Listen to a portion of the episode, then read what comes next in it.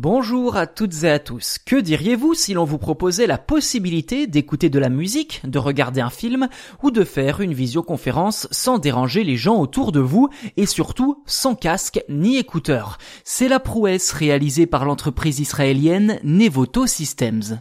L'entreprise va prochainement commercialiser la Soundbeamer 1.0, une enceinte Bluetooth permettant d'écouter quoi que ce soit sans déranger son entourage, et ce malgré le fait que le son sorte bien de l'enceinte. Pour cela, la Soundbeamer utilise une technologie semblable à un faisceau sonore, puisque le son est converti en ultrasons, puis dirigé vers la personne. Pour être audible, le signal est modulé en amplitude, ce qui permet de conserver la direction des ultrasons.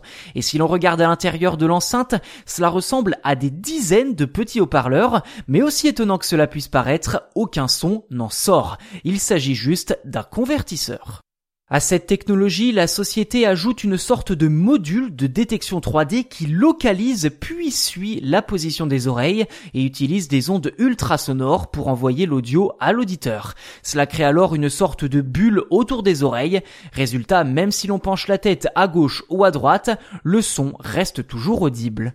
L'enceinte sera disponible en deux modèles, la stéréo traditionnelle qui touchera uniformément les deux oreilles ou le son 3D pour avoir l'impression d'entendre votre contenu à 360 degrés enveloppante.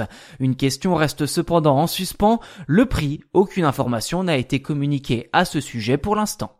Voilà pour cet épisode consacré à l'enceinte Soundbeamer qui promet quand même une certaine révolution dans le milieu de l'audio. Si le podcast vous a plu, n'hésitez pas à vous abonner sur votre plateforme d'écoute préférée, c'est gratuit et cela nous soutient. N'hésitez pas non plus à nous donner 5 étoiles si vous le pouvez, cela nous aide vraiment pour le référencement.